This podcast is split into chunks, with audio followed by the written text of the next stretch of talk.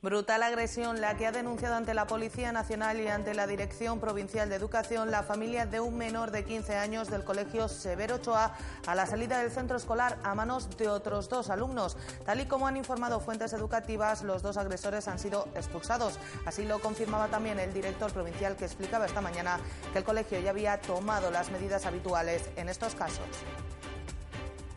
Bueno, lo que ha ocurrido es una típica agresión entre alumnos, en este caso ya alumnos de la ESO, de segundo, tercero y cuarto de la ESO. Pero el centro nos comunica que ya ha tomado todas las medidas oportunas, le ha abierto el expediente disciplinario a los agresores ¿eh? y por lo tanto esto ahora ya lleva un proceso que es de toma de declaración a cada uno de los que han intervenido en esa agresión y tomará las medidas disciplinarias que considere oportuno tomar.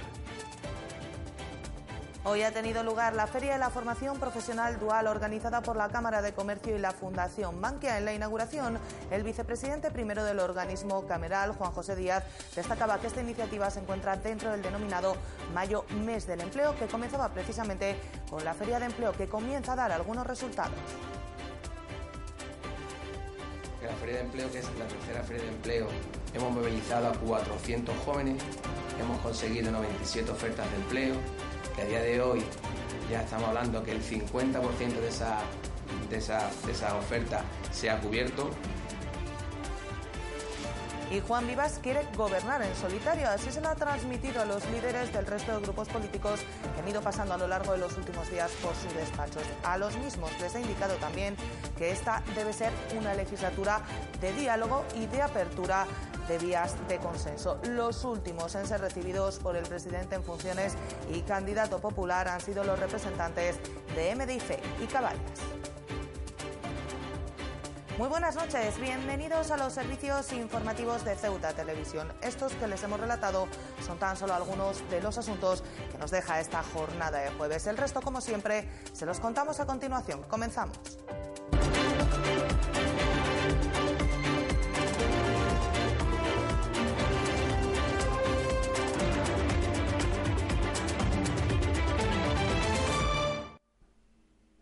Se lo contábamos al principio de este informativo. Brutal agresión la que sufría el pasado lunes un alumno de 15 años concertado Severo Ochoa a la salida del centro escolar. La misma le provocaba lesiones en el ojo derecho, la espalda y el cuello, tal y como señala el parte médico. La agresión en la que participaron otros dos alumnos del centro ya ha sido denunciada ante el Cuerpo Nacional de Policía.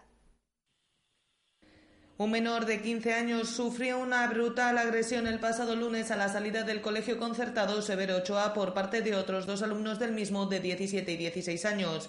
El problema se iniciaba unas horas antes, tal y como ha denunciado la familia, en el interior del centro escolar con un forcejeo entre ambos alumnos que terminaba con la frase a la salida te espero y que culminaba en la agresión mientras la víctima trataba de llegar a su casa recibiendo un puñetazo en el ojo derecho y otras agresiones mientras se encontraba ya derribado en el suelo.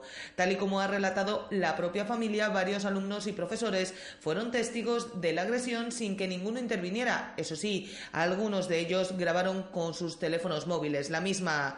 La familia ya ha denunciado la agresión ante el Cuerpo Nacional de Policía con el parte médico que recoge las lesiones del menor en el ojo derecho, la espalda y el cuello. Igualmente ha entregado en el centro educativo el parte judicial y médico para requerir información sobre las medidas que se piensan tomar en el centro respecto a los agresores. Al comprobar, han explicado que no se había establecido el protocolo indicado en estos casos. La familia solicitaba una reunión con la dirección del centro, asegurando a su máximo responsable que no había sido informado de lo sucedido. Es por ello que han acudido a reclamar ante la inspección de la Dirección Provincial de Educación para que se tomaran las medidas y han lamentado que se haya tratado de responsabilizar a la víctima de lo sucedido, defendiendo al agresor por tratarse, dicen, de una alumno que presenta necesidades educativas especiales. Pues precisamente el director provincial de Educación se ha referido a esta agresión esta misma mañana. Javier Martínez ha explicado que el centro educativo ya ha tomado las medidas oportunas abriendo expediente disciplinario a los presuntos agresores y ha asegurado que la inspección permanecerá muy atenta al desarrollo de este caso por si fuera necesario activar los protocolos de acoso escolar. El director provincial de Educación, Javier Martínez, ha anunciado tras la agresión sufrida por un alumno del colegio Severo Ochoa que el centro ya ha puesto en marcha todos los mecanismos y ha tomado las medidas oportunas abriendo expediente disciplinario a los presuntos agresores. Bueno, lo que ha ocurrido es una típica agresión entre alumnos, en este caso ya alumnos de la ESO, de segundo, tercero y cuarto de la ESO. Pero el centro nos comunica que ya ha tomado todas las medidas oportunas, le ha abierto el expediente disciplinario a los agresores ¿eh? y, por lo tanto, esto ahora ya lleva un proceso que es de toma de declaración a cada uno de los que han intervenido en esa agresión y tomará las medidas disciplinarias que considere oportuno tomar. Lo ha hecho a preguntas de los periodistas y tras tener conocimiento de que los familiares del alumno agredido se habían trasladado hasta la dirección provincial para poner los hechos en conocimiento de la Administración.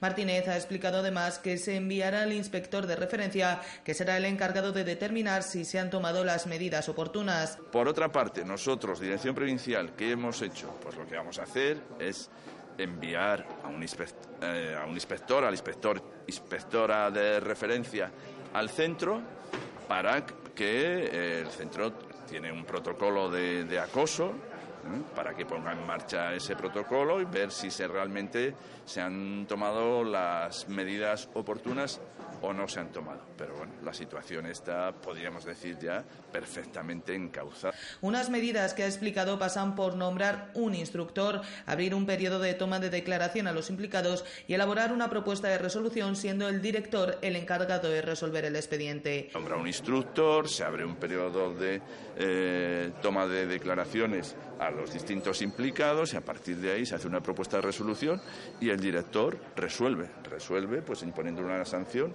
la que considero oportuna. Por otra parte, la Dirección Provincial le revisa los protocolos para eh, los protocolos, en este caso de acoso, por si no se han puesto en marcha o no han funcionado bien. Hasta el momento, ha insistido el director provincial, nadie le ha hablado de acoso, por lo que cree que se trata de una agresión. En cualquier caso, ha insistido, se va a investigar si finalmente se tratará de un caso de acoso o no. En principio, eh, yo ahora mismo eh, nadie me ha hablado de acoso. Nosotros vamos a ver si ha habido un acoso. Eh, a lo mejor nos quedamos al finalizar el, el, digamos, toda la instrucción del expediente, que es simplemente una agresión. Como todos sabemos que se producen mm, agresiones en la vida, ¿no? En todos los ámbitos. ¿Que hay una situación de acoso? Pues entonces habría que tomar otras medidas.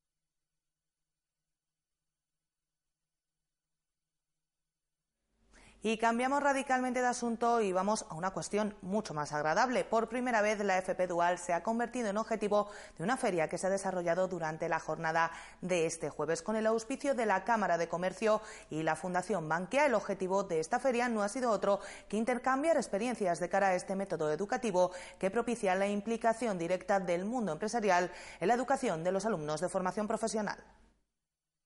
Ceuta es el único territorio de España donde no existe un centro de formación profesional dual. Precisamente por ello quizás se entienden aún mejor iniciativas como la Feria de FP Dual que se ha desarrollado este jueves con el auspicio de Cámara de Comercio y la Fundación Bankia. Se trata de un sistema de formación profesional que propicia la participación del mundo de la empresa en la FP. Se refería a ello el director de la zona sur de Bankia, Luis Miguel Cansino. Imaginaros una persona que entra en Bankia que viene de hacer eh, un máster en Harvard de lo que queráis, de economía, de filosofía, de lo que queráis. Cuando entra a trabajar en el banco, no sabe ni abrir el ordenador. ¿Y cuánto tiempo tarda esa persona en ponerse a ritmo y en producir? Pero el banco todos los meses le paga. La formación dual de Bankia, por lo menos 8 o 10 meses, aparte de la teoría del ciclo de administración y finanzas, la pasan en el banco trabajando.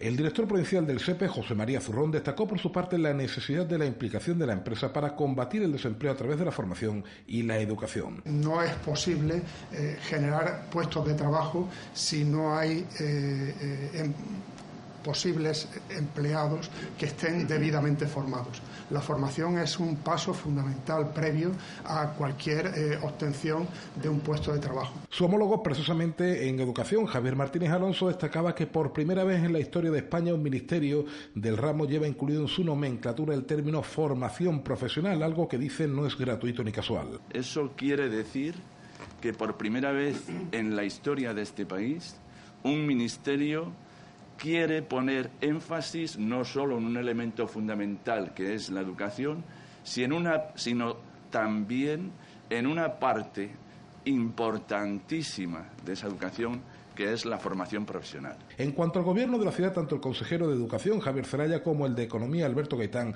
destacaron lo importante tanto del evento como de la FP Dual en sí.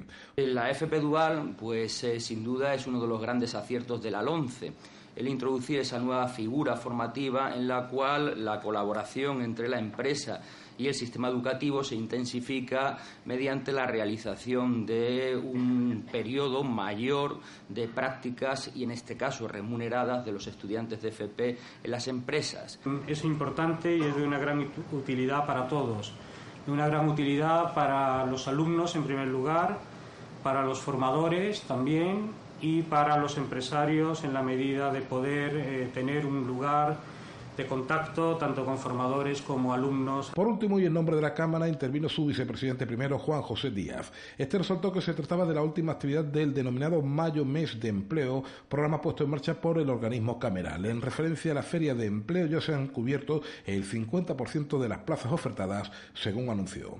Que la feria de empleo, que es la tercera feria de empleo, hemos movilizado a 400 jóvenes, hemos conseguido 97 ofertas de empleo, que a día de hoy ya estamos hablando que el 50% de esa, de, esa, de esa oferta se ha cubierto.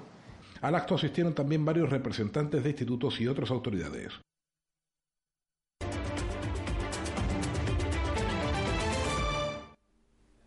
El candidato del Partido Popular a la presidencia de la ciudad y presidente en funciones, Juan Vivas, ha dado por concluidos este jueves sus encuentros con los representantes del resto de formaciones que han obtenido representación en la Asamblea. Lo ha hecho reuniéndose con las dos formaciones que serán minoritarias durante estos cuatro años, MDIC con dos diputados y Caballas con tan solo uno. Juan Vivas ha culminado este jueves sus encuentros con los cabeza de lista del resto de las formaciones políticas que han obtenido representación en la Asamblea. Si el martes y el miércoles pasaban por el despacho del candidato popular y presidente en funciones, los representantes del PSOE y Vox, este jueves le ha correspondido el turno a los de los dos partidos minoritarios, MDIC y Caballas. La candidata de MDIC, Fátima Hamed, se ha reunido con Vivas a las 12 de este mediodía en un encuentro que se ha desarrollado con cordialidad y en el que, tal y como han explicado desde del Departamento de Prensa de la ciudad, ambos han coincidido en que se abre una etapa nueva para Ceuta en la que la situación política requiere altas dosis de diálogo y de responsabilidad en beneficio del interés general de los ciudadanos. El candidato de Caballas, por su parte, estaba citado a las seis de la tarde, hora desde la que ha departido con Vivas en su despacho. Ha sido un encuentro cordial y positivo en el que Vivas ha comunicado a Ali su intención de gobernar en solitario. Igualmente ha subrayado la importancia que en esta legislatura van a tener el diálogo y la búsqueda de vías de consenso. Pues precisamente Caballas cerrará en los próximos días su sede de Jadú. Así lo ha anunciado la formación a través de las redes sociales. Los localistas se ven obligados a tomar esta decisión ante la reducción de ingresos que supone para el partido pasar de cuatro diputados a tan solo uno. En cualquier caso, han insistido, los ciudadanos podrán seguir en contacto con ellos tanto a través de su página de Facebook como a través del número de WhatsApp que tienen disponible para cualquier consulta. Caballas cerrará su sede de Jadú en los próximos días, así lo ha anunciado la formación en redes sociales y así lo ha confirmado Ceuta Televisión apenas unos minutos después. El motivo, han explicado miembros de la formación localista, es la reducción de ingresos que supone pasar de cuatro diputados a tan solo uno. Especialmente han explicado cuando el partido se financia tan solo con las cuotas tanto de los diputados como de los asesores del grupo, sin percibir ninguna cantidad de simpatizantes ni de empresas y habiendo renunciado a recibir las subvenciones del Estado mucho antes de que lo dijera Podemos el descalabro electoral del pasado domingo les obliga, por tanto, a cerrar su sede, que ya se encuentran recogiendo, porque su principal objetivo, han insistido, es no dejar a deber ni un euro a nadie. En cualquier caso, han insistido, quienes los necesiten podrán seguir encontrándolos en su despacho del Palacio de la Asamblea y contactar con ellos a través de su página de Facebook o del número de WhatsApp que tienen a disposición de los ciudadanos para realizar consultas y, por supuesto, en la calle, donde seguirán atendiendo a todo el que se les acerque. Reducir la velocidad de los vehículos en la avenida Ejército Español es necesario, así lo señala la policía local en un informe elaborado en instancias de ciudadanos después de recibir las quejas de los vecinos en relación al peligro que supone esta vía. El mal estado de la calzada y la gran afluencia de coches, han explicado los Naranja, hacen necesario tomar medidas que eviten accidentes en la zona. La policía local ha determinado en un informe que es necesario reducir la velocidad de los vehículos que circulan por la avenida Ejército Español. Así lo ha desvelado Ciudadanos, que era precisamente quien requería el mismo tras las reiteradas quejas de los vecinos de la zona.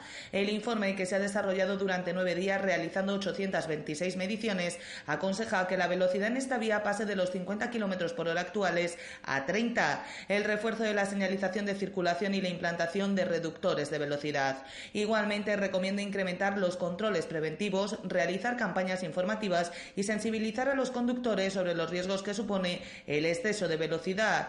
Todas estas medidas son necesarias, además, por el mal estado en que se encuentra la calzada, la intensidad del tráfico en la zona y las numerosas zonas residenciales, colegios y centros de trabajo que existen en la misma, así como los accesos a las distintas barriadas de la zona.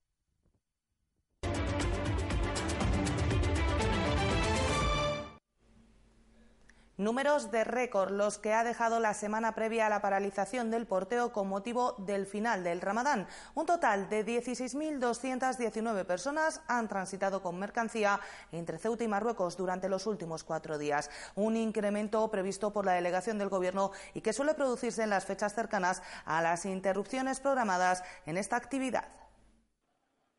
Cifras de récord las que ha dejado el tránsito de porteadores entre Ceuta y Marruecos durante la semana que estamos a punto de terminar.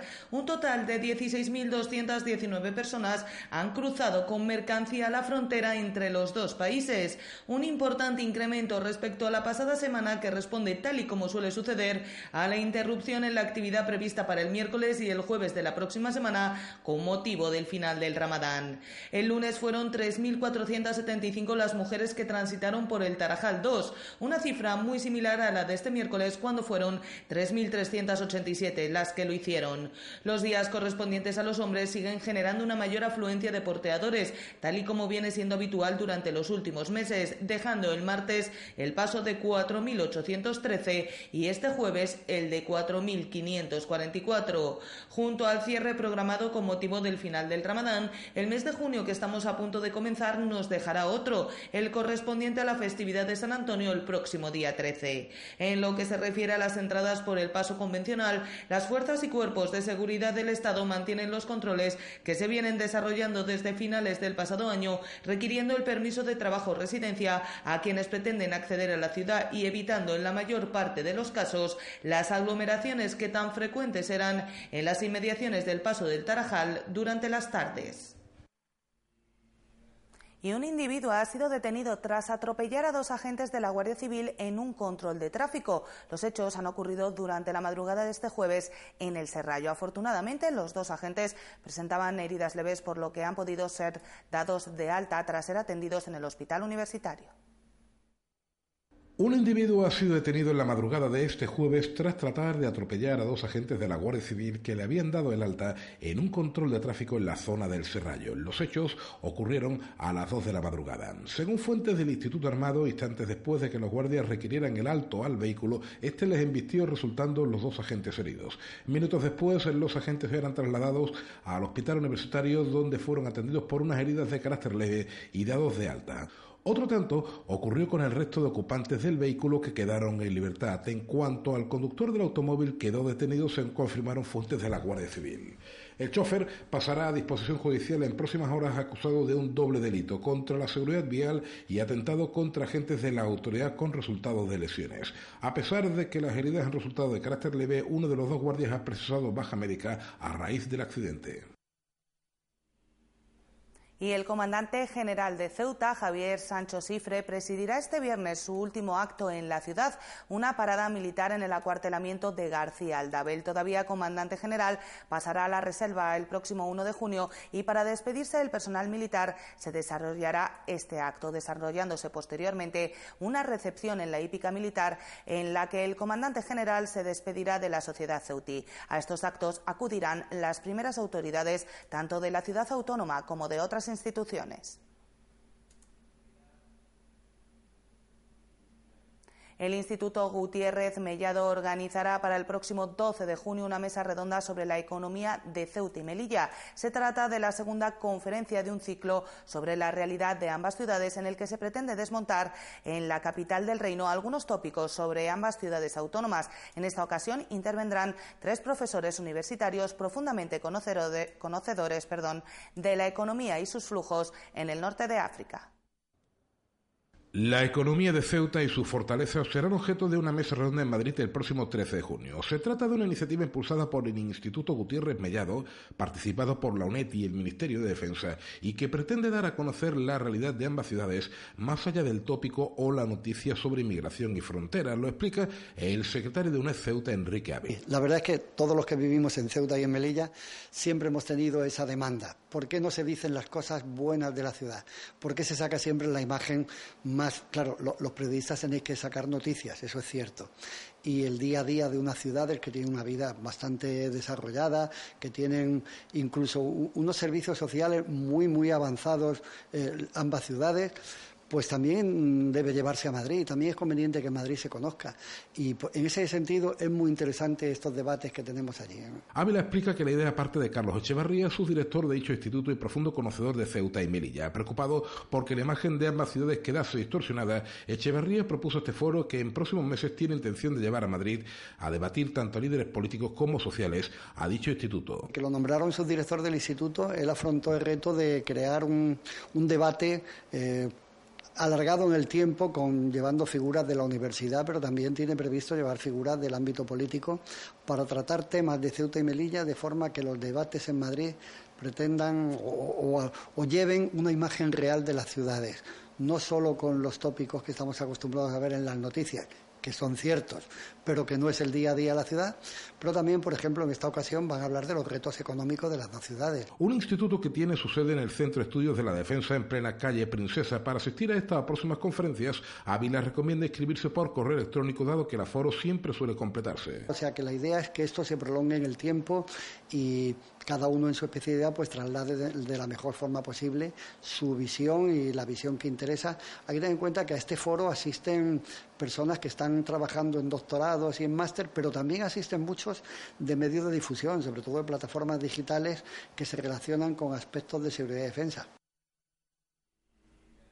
Ceuta es la segunda ciudad española con más nacimientos según el Instituto Nacional de Estadística, solo por detrás de Melilla y por delante de la localidad murciana de Lorca. Durante 2016, año al que pertenecen los últimos datos recopilados, la media de niños por mujer en nuestra ciudad fue de 1,81, mientras que en la ciudad hermana alcanzó el 2,34. En el extremo contrario, la localidad canaria de San Cristóbal de la Laguna, con 0,97 hijos por mujer, la media nacional se situó en 1,34 Solo se analizaron los datos de ciudades de población igual o superior a los 20.000 habitantes.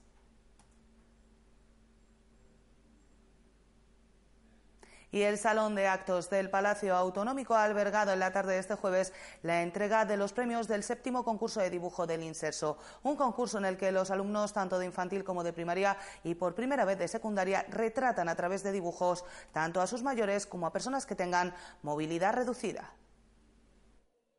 Dice el tópico que ninguna verdad es más pura que aquella que se ve a través de los ojos de un niño por la ausencia de la malicia o el postureo que nos es propio a los adultos. Dado por hecho que los tópicos siempre tienen algo de razón, resulta interesante pues ver cómo los más pequeños del hogar ven a los más mayores, a sus abuelos, a sus tíos, a sus vecinos, pero también a las personas con alguna capacidad diferente. Es el objetivo del concurso de dibujo del inserso, cuyos premios se han entregado en la tarde de este jueves en el Palacio Autonómico. Un concurso que ha permitido a los más pequeños aprender valores como los que explica a Antonio Bravo, director del Ramón y Cajal, uno de los centros participantes. Tenemos una, ha coincidido que la, compañera de esta clase una, una persona muy comprometida, sobre todo con temas sociales, y inculcándole muchísimos valores a estos niños. Entonces, eso es lo que han, lo que han representado, sobre todo el tema de, lo, de la tercera edad, el tema de los abuelos, la solidaridad con ellos, el compromiso, y se nota. Cuando se ha son personas, cuando tú a los chavalitos desde pequeños empiezas a inculcarles, pues después muchas veces tienen la suerte y cuando llega estos momentos, pues se ve.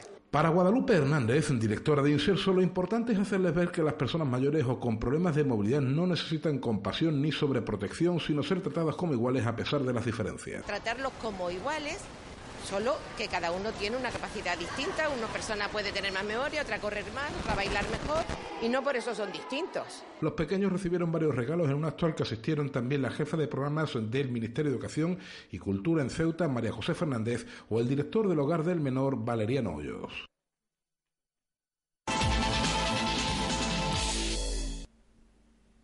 Y en el tiempo del deporte les contamos que el Camões femenino afronta este viernes la vuelta de la eliminatoria de ascenso a Segunda División de Fútbol Sala. Las caballas tendrán que remontar una diferencia de siete goles si quieren darle la vuelta a la eliminatoria ante el Cáceres femenino. Desde el club piden el apoyo de la afición para ayudar a las suyas de cara a esta casi imposible remontada.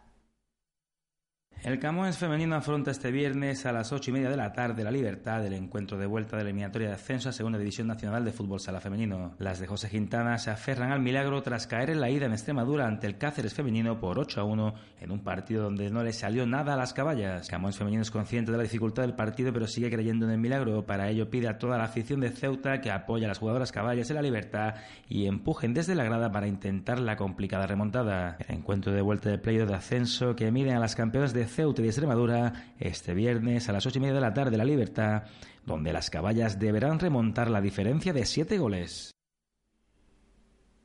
Y la Federación de Fútbol de Ceuta ha clausurado este curso las actividades deportivas y formativas que realiza dentro de la guía Ceuta Te Enseña. Más de 2.000 alumnos de 20 centros escolares diferentes han pasado por las instalaciones federativas disfrutando de las actividades programadas con el balón como gran protagonista. La actividad escolar Ceuta te enseña, perteneciente a la guía educativa de la Consejería de Educación y Cultura de la Ciudad Autónoma de Ceuta y desarrollada por la Federación de Fútbol de Ceuta a través de su escuela, ha puesto este pasado miércoles el punto y final con la última visita del curso llevada a cabo por la clase de tercero B de primaria del Colegio San Agustín.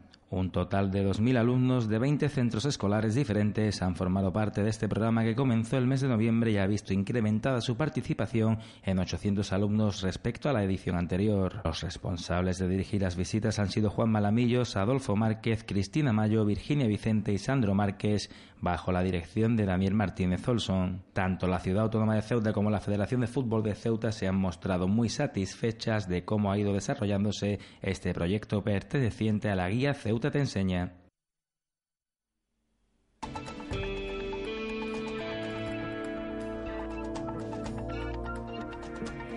Vamos ya con la información del tiempo para este viernes, para el que se esperan cielos poco nubosos o prácticamente despejados y temperaturas con pocos cambios, mínima de 18 grados, máxima de 24. Eso sí, prepárense porque el viento seguirá soplando de levante fuerte, se espera que incluso un poco más fuerte que durante la jornada de hoy. Y el número premiado en el sorteo de la Cruz Roja ha sido el 170 170.